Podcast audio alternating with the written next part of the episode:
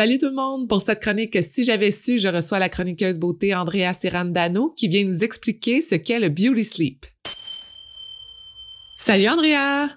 Allô Sophie! Aujourd'hui, on parle d'un sujet qui nous est cher, le beauty sleep. Je veux savoir, est-ce que c'est un mythe ou est-ce vrai? Le beauty sleep. Toutes les personnes qui se sont réveillées après s'être retournées mille fois durant la nuit ou une nuit trop courte parce qu'on avait des deadlines super serrés, ils vont te le dire. Ce n'est pas un mythe. Euh, souvent, c'est autour des yeux. Puis même si euh, c'est une habitude d'avoir un mauvais sommeil ou de manquer de sommeil, à long terme, on le voit, la peau est tout de suite moins éclatante. Euh, puis même souvent, on a l'impression que le teint devient gris. Donc, une très longue réponse pour te dire que oui, le beauty sleep, c'est une vraie affaire. Je t'explique pourquoi. C'est qu'en fait, quand on dort, ben le, corps, il se répare. Puis le corps, ça inclut euh, la peau qui n'y échappe. durant le jour, la peau est en mode protection. Elle veut euh, éviter les dommages qui sont causés par le soleil, la pollution, tout ce qui est l'environnement. Durant la nuit, elle, elle passe en mode solution. Donc, elle veut se remettre de ces dommages-là, puis se préparer à être top shape pour les affronter le lendemain. Donc, il y a des études qui se sont penchées sur le sujet euh, et qui démontrent que euh, les nouvelles cellules de la peau se développent plus rapidement euh, durant la nuit. Puis donc, cette production de nouvelles cellules-là, c'est ce qui va contribuer à la réparation de la peau. On a même identifié l'heure à laquelle le processus de mitose cellulaire, qui est le processus où est-ce que la division cellulaire a fait toutes sortes de nouvelles cellules qui, font, qui sont des cellules saines, c'est exactement entre 23 heures et minuit. Et donc ça, c'est pas une super bonne nouvelle pour les oiseaux de nuit parce qu'idéalement, il faut être, couché et endormi avant 23 heures pour en profiter. Rapidement, qu'est-ce qui se passe quand on dort? L'hormone du stress, qui est le cortisol, il diminue. Puis il y a l'hormone du sommeil, qui est la mélatonine, qui augmente. Donc, euh, déjà, la mélatonine, elle, elle agit comme un, antioxydant.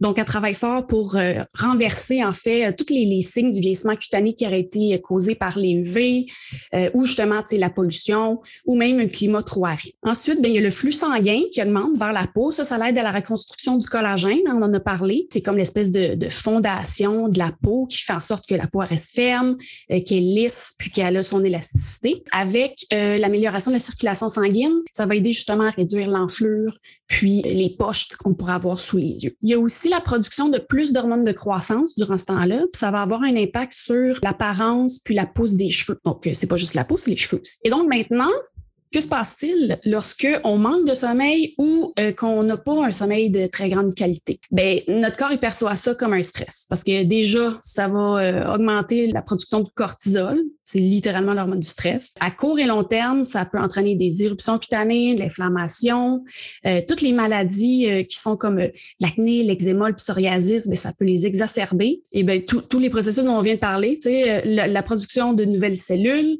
puis aussi la rétention de l'humidité dans la peau, ben tout ça, ça va être beaucoup plus lent. Puis donc, on pourra en profiter autant. Donc, le fameux nombre magique, c'est 7 à 8 heures de sommeil par nuit. Et idéalement, on devrait faire tout en notre pouvoir pour que ce sommeil-là il soit réparateur. Qu'est-ce que ça veut dire?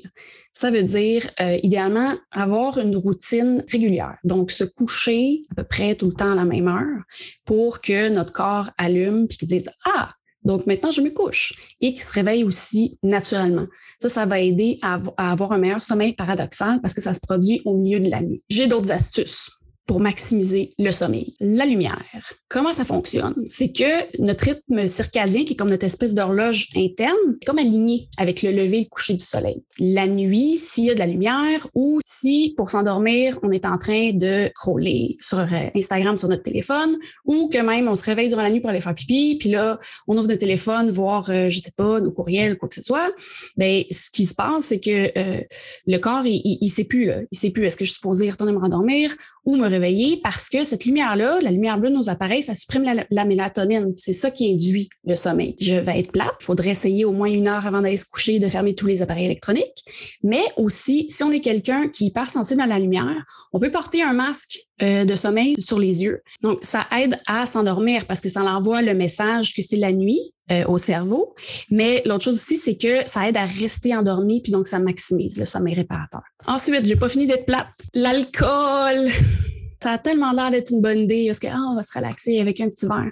Sauf que c'est prouvé que euh, ça, ça perturbe le sommeil paradoxal, ça peut priver de certaines phases de sommeil justement plus profondes qui sont les plus réparatrices. Donc, euh, il y a ça, peut-être euh, observer les consommations d'alcool durant la semaine. Euh, l'autre breuvage euh, problématique, c'est la caféine. Hein? Euh, le petit espresso en après-midi, c'est donc le fun pour combattre l'espèce de flegme de, de, de, fin de journée. Donc ça aussi, ça a été prouvé que ben, consommer six heures avant le coucher, ça peut perturber le sommeil. Donc idéalement, arrêter à une heure qui fait du sens avec l'heure à laquelle on va se coucher. Et mon dernier conseil, mais comme on veut euh, maximiser cette période-là de renouvellement et de restauration de la peau, ben on peut choisir euh, des petits produits hein, pour y donner tous les nutriments puis euh, toute l'aide nécessaire pour justement bien l'hydrater avant de se coucher, puis même utiliser des soins anti-âge qui vont maximiser en fait tous ces processus-là. Et donc ce que je retiens de tout ça, c'est que le sommeil, c'est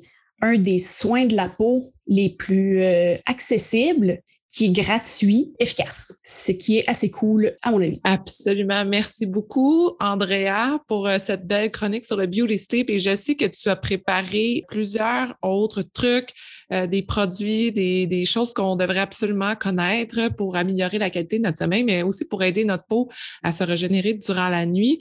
Donc, euh, ce beau document-là est disponible pour ceux qui sont abonnés au Patreon du podcast Femmes de Fer dans la section Tout inclus.